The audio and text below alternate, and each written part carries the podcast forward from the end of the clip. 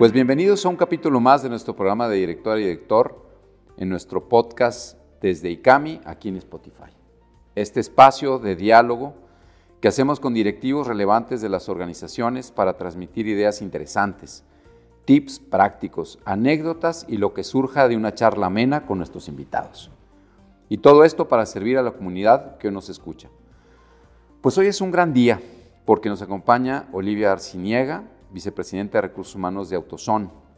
Olivia es licenciada en Psicología por la UNAM, estudió una maestría en Thunderbird School of Global Management y su enfoque en el aprendizaje continuo la mantiene preparándose año con año. Cuenta con un diplomado en Derecho Laboral y Seguridad Social en el ITAM, una especialidad en procesos de grupo y recientemente concluyó la maestría en Liderazgo Positivo. Participa activamente en ERIAC y ha sido conferencista en diferentes foros de recursos humanos y atracción de talento.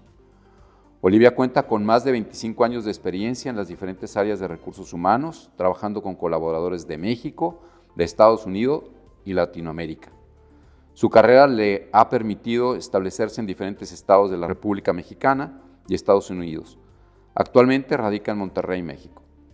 Dentro de sus últimos puestos, trabajó como director de recursos humanos para Eaton, empresa con 19 plantas de manufactura en México, y desde hace cinco años es vicepresidenta de recursos humanos en Autoson de México, empresa de la industria de retail con más de 11 mil colaboradores en el país. Pues Olivia, realmente es un gran gusto tenerte aquí. Muchísimas gracias, mil gracias por la invitación. Pues eh, cuando platicamos tú y yo previamente a esto, veíamos, oye, ¿de qué podemos compartirle a la gente que nos está escuchando ahorita? Pues yo, mm, la verdad es que hay, muchísimos temas porque en el mundo de la empresa, pues tenemos retos para sacar los resultados, para llegar a las metas, para, llevar a las empresas a un buen puerto, pero luego pocas veces nos detenemos a, reflexionar sobre las cosas más profundas de cuando uno trabaja, pues realmente uno trabaja pues, no solo por la satisfacción de conseguir los recursos, sino también pues para realizarse, para ser una persona que se sienta realizada. Un amigo mío, Pablo Subieta y, René Mena, escribieron un libro que se llama Felicidad Profesional. Y me voy a permitir leer un poco la introducción de su libro, porque me parece que nos da muy buena entrada a esta conversación. Dice Pablo y, y René que aspiramos a ser felices profesionalmente. Sigue diciendo, después de todo nos pasamos el día trabajando y habla de su libro donde presentan ideas claras y ordenadas para lograr la felicidad profesional. Y luego sigue, y, me parece que una de las preguntas que, cita Pablo dice, ¿para qué trabajar mucho? ¿Y para qué esforzarse por ser mejor cada día? ¿Es para ser feliz? Felicidad profesional, así se llama su libro, logra la mejor versión de ti, propone la felicidad, que será la recompensa para quienes emprenden diariamente el camino por ser o tratar de ser los mejores en los que les gusta hacer. Y termino ya de citar a Pablo y a René. ¿Qué es esto de ser feliz en, la, en el trabajo? ¿Se puede ser realmente feliz? ¿Qué es, ¿Qué es la felicidad? ¿Tú por dónde le entras a estos temas? Seguramente en tus años de trabajar con, con gente en recursos humanos, pues ha sido tema de conversaciones, tanto casuales como formales. Sí, definitivo. Y me apasiona mucho lo que me acabas de comentar porque soy muy congruente con estas ideas en el sentido de que creo firmemente que la gente puede ser feliz en el trabajo. Y la felicidad como que son conceptos eh, que escuchamos como muy eh, etéreos y como que hay la felicidad y vamos a alcanzarle y algún día seremos felices. Y desde mi punto de vista, tenemos que ser felices todos los días de nuestra vida, buscar esa felicidad. Y, y estoy de verdad convencida que en el trabajo puedes tener esas dos cosas, es decir, por un lado lo que tú comentabas, pues tus necesidades básicas cubiertas, por supuesto el sueldo, etcétera, pero por el otro lado esa, esa realización que tanto hablamos que tiene que estar empatada con esto, que, con el, que tu propósito de vida personal no tiene que estar peleado con el propósito de la organización. Ahí empieza desde mi punto de vista esa empatar hacia la felicidad profesional. De hecho, tú ves en AutoZone, en las, en las tiendas, o lo ves en una fábrica, lo ves en un hospital, la gente sonriendo cuando está sirviendo. Me parece que la felicidad, esta felicidad en el trabajo se obtiene cuando uno consigue cosas. De hecho, Sócrates habla mucho de esto, del, y los filósofos, ¿no? De la felicidad, pero habla de que, de que mucho se consigue cuando uno logra virtudes, cuando se crece personalmente, cuando se es más servicial, cuando se es más humilde, cuando se es... Y yo pienso que las personas cuando están trabajando en ese como focalizados en, en servir a los demás, es cuando uno encuentra una realización. Me parece que la felicidad está en el servicio a los demás. Y creo que empresas como el retail o, las empresas médicas, pues la, verdad es que la gente se goza con ver a los clientes satisfechos o al paciente sanar. Sí, definitivo. Y justamente lo que acabas de mencionar me encanta porque cuando tú ves un colaborador contento, lo refleja en todo lo que está haciendo. Si está sirviendo una mesa, si está atendiendo un cliente, si está atendiendo un paciente, un poco lo que tú estás comentando, está gozando, está, yo digo, es su mejor versión de esa persona, está en su mejor versión. Y algunos autores hablan de florecer. Y de verdad, tú ves a la gente, eh, ¿qué estás haciendo? Estoy feliz, estoy atendiendo aquí a los clientes, me encanta la gente, o sea, tú los ves que están disfrutando su día, que el día se les pasa rápido, que no tienen no, quiere decir, y eso es bien importante que lo aclaremos, que no hay problemas. Claro que hay problemas, definitivo, pues imagínate, nos pagan para resolver problemas, ¿no? Sí. Pero lo importante es cómo los resuelves, en con qué actitud, con qué virtud, con qué fortaleza los estás eh, resolviendo. Esa es la diferencia desde mi punto de vista. Yo te diría que se pueden obtener resultados de una empresa sin sonrisa.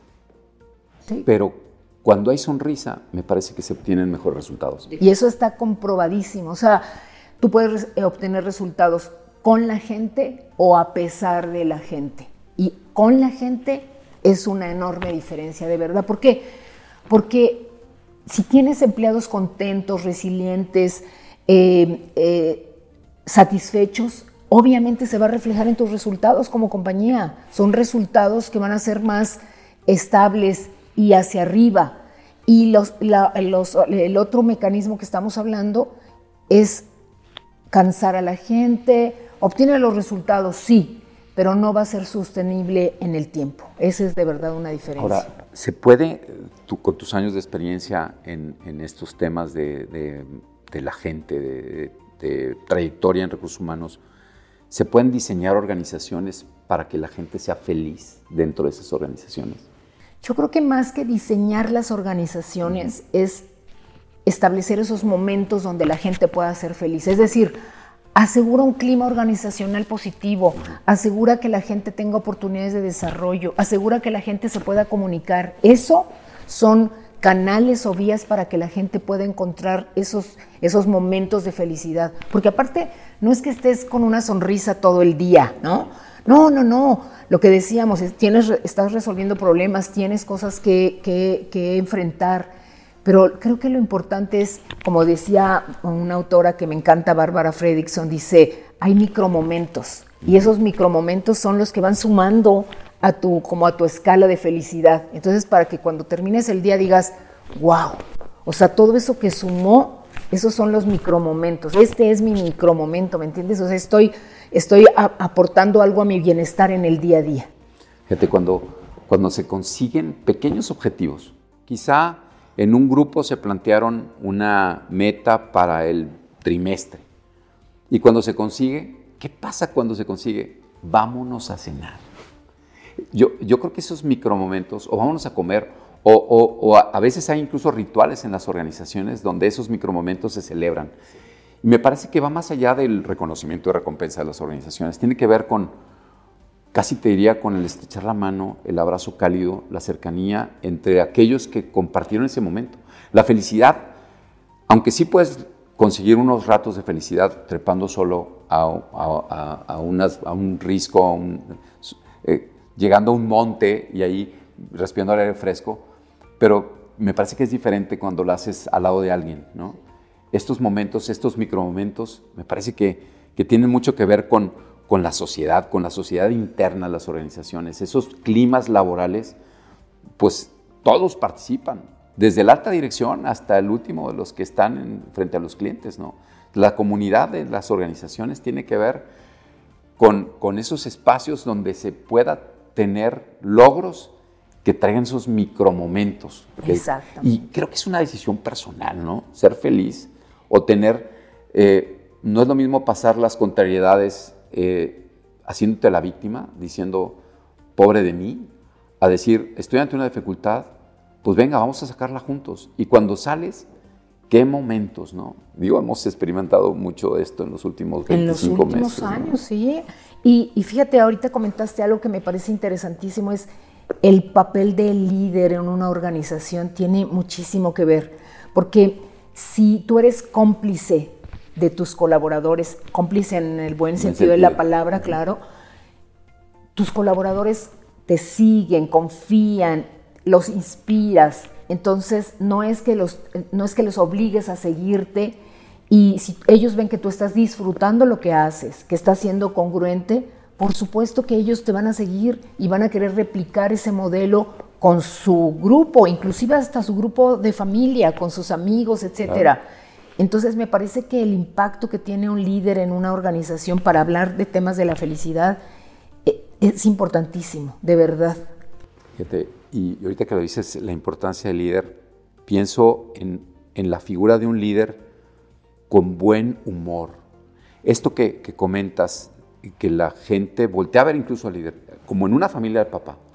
Si está pasando dificultades, me acuerdo mucho de esta película que seguramente habrás visto de La vida es bella, en donde es una tragedia enorme, ¿no? Un campo de concentración donde está el papá con su hijo y el papá le hace al hijo tener momentos de felicidad en medio de un campo de concentración.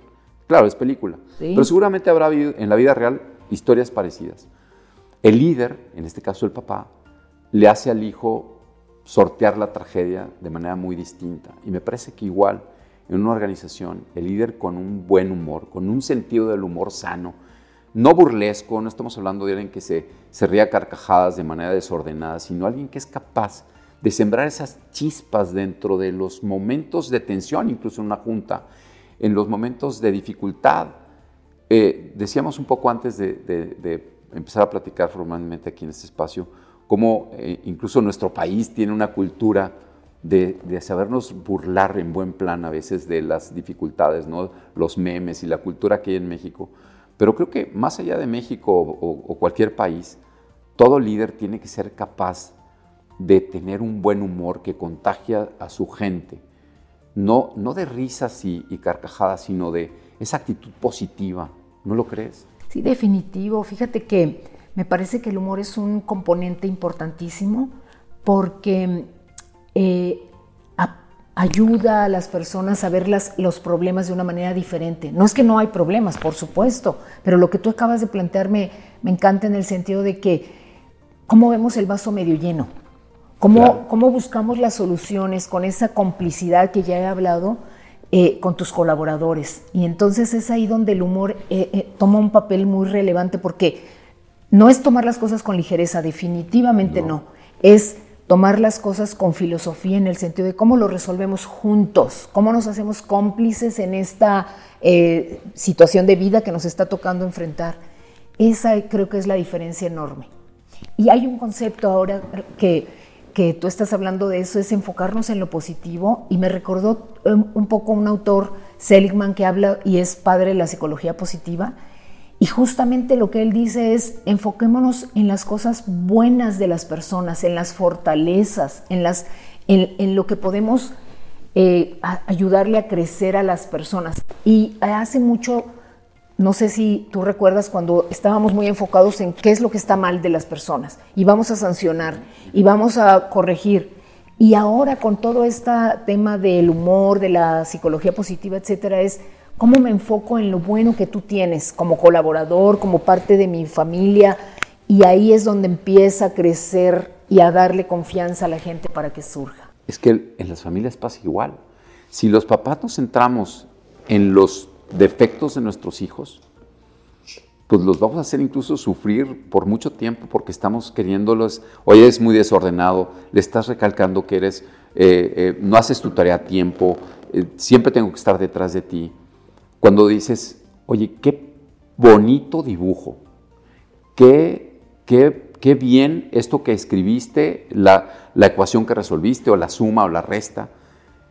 A veces cuando nos enfocamos demasiado en el defecto, que todos los tenemos y hay que luchar por vencerlos, pero resaltar las cosas positivas con ese, es que me gustó la palabra que usaste, esa complicidad en buen plan, es ese guiño del ojo al niño, ¿no? es ese guiño del ojo, la sonrisa en la junta, es esa, ese hacer así como, como esos ademanes, ¿no? que le estás dando un, like así con el, con el pulgar hacia arriba a uno de tu equipo, a, un hermano en una, en una fiesta, ¿no? donde a, distancia lo ves y le haces un, un thumb up, así, perdón por el anglicismo.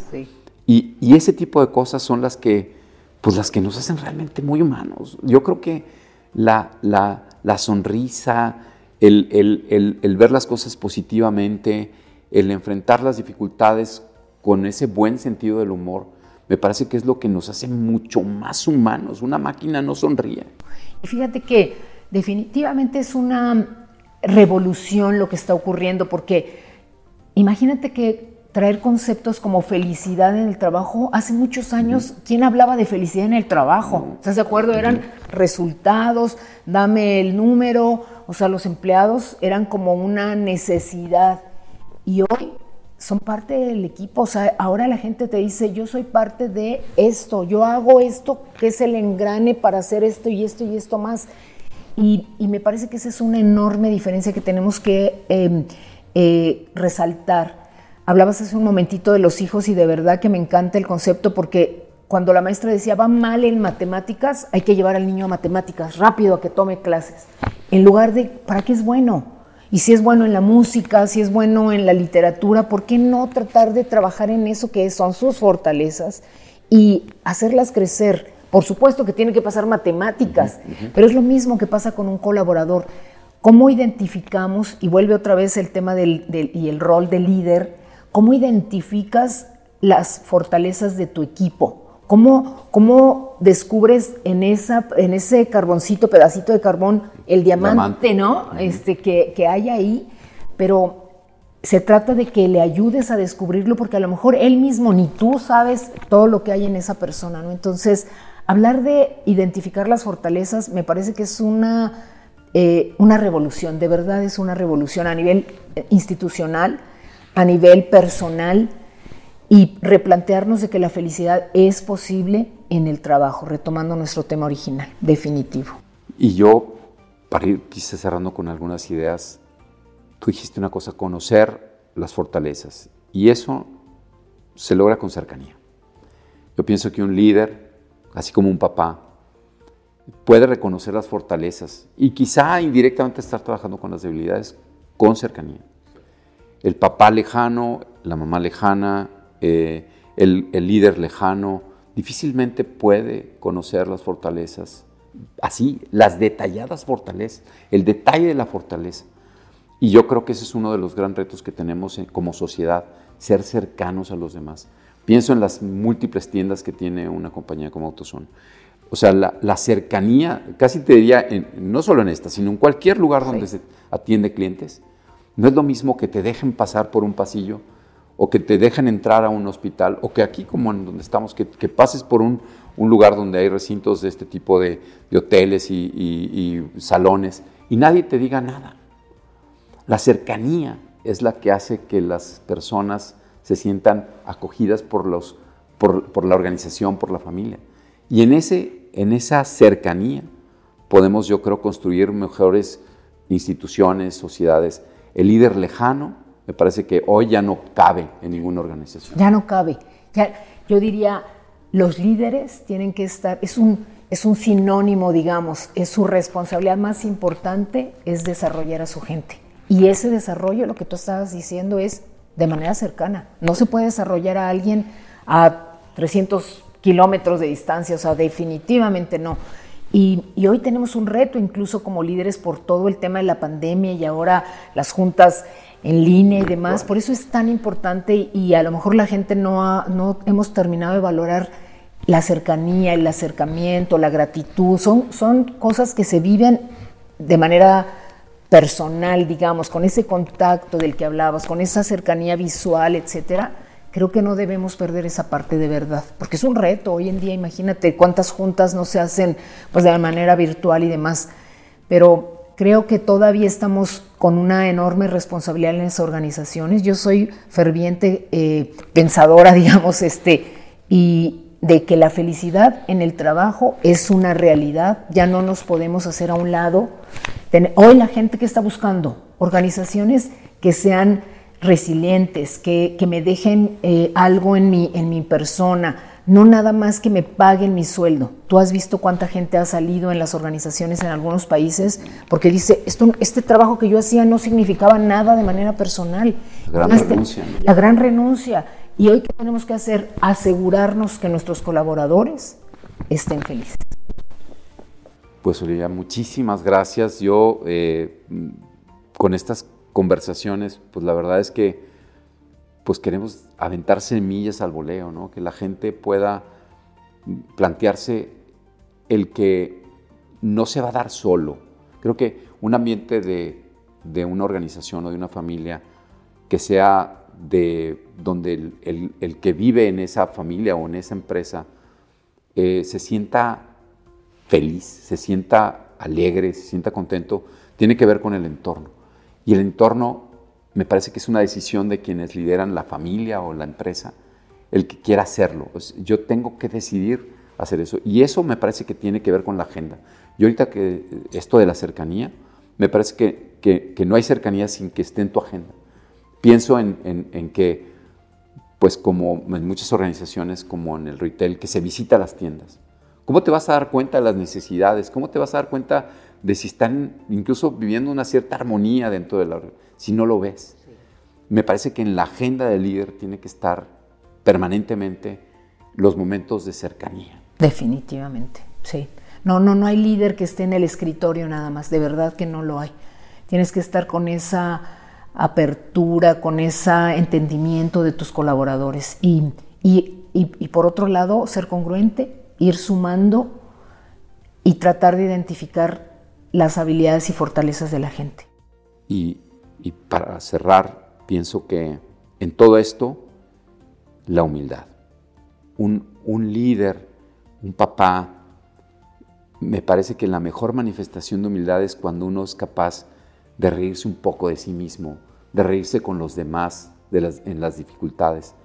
Eh, una señal clara de humildad, me parece que es esto de la cercanía, el buen humor, porque entonces estoy consciente de que los demás me necesitan y yo los necesito. Y cuando nos necesitamos, sale ese guiño de ojo del cómplice, ¿no? Porque somos, somos parte de un equipo. El equipo sin sonrisa, sin guiño de ojo, sin ese espíritu de cierta complicidad para salir juntos adelante, no funciona. Creo que eso es lo que tiene el líder hoy como reto en medio de las dificultades propias de una pandemia y de lo que vendrá después de, ser cercanos, de tener agenda para acercarse con la gente. Y en esa agenda quizá difícil es ponerse una sonrisa en la agenda, pero me parece que, que la sonrisa, el buen humor, son elementos clave para que se logre este ambiente de felicidad y cordialidad dentro de una organización. ¿Algunas palabras finales? Sí, yo, yo diría para cerrar y que la felicidad son la suma de momentos, es encontrar la mejor versión de ti como persona, de ti como líder, de ti como colaborador, que al final de tus días de, digas, des la vuelta y digas qué satisfecho estoy de lo que he logrado. La felicidad no es no está al final del camino, está en el camino, en cada uno de los pasos que vamos dando, ahí está la felicidad. De verdad, creo que con lo que me quedo mucho es no busquemos la felicidad como tal, la felicidad la tenemos ahí quisiera cerrar con una frase que, siempre recuerdo que dice, me quejaba de no tener zapatos cuando a mi lado vi un hombre que no tenía pies. Oye, siempre estamos pensando en lo que no tenemos. ¿Y qué es lo que sí tenemos? Tenemos la vida, tenemos nuestras manos, nuestro trabajo, y, eso es, no tiene precio. Entonces, eso es, ese sería mi comentario de cierre. Tenemos muchas cosas para ser feliz y la felicidad son momentos que se van sumando. Ese es realmente la, la, felicidad, no, no está el futuro, está hoy aquí. Pues de verdad, Olivia, muchísimas gracias nuevamente por, por estar aquí, por este, este espacio de, charla que, que seguramente quien nos escuche podrá tomar algunas ideas eh, y, con eso llevárselas a, su gente, a su familia, a sus vecinos y con eso impactar a muchas más personas.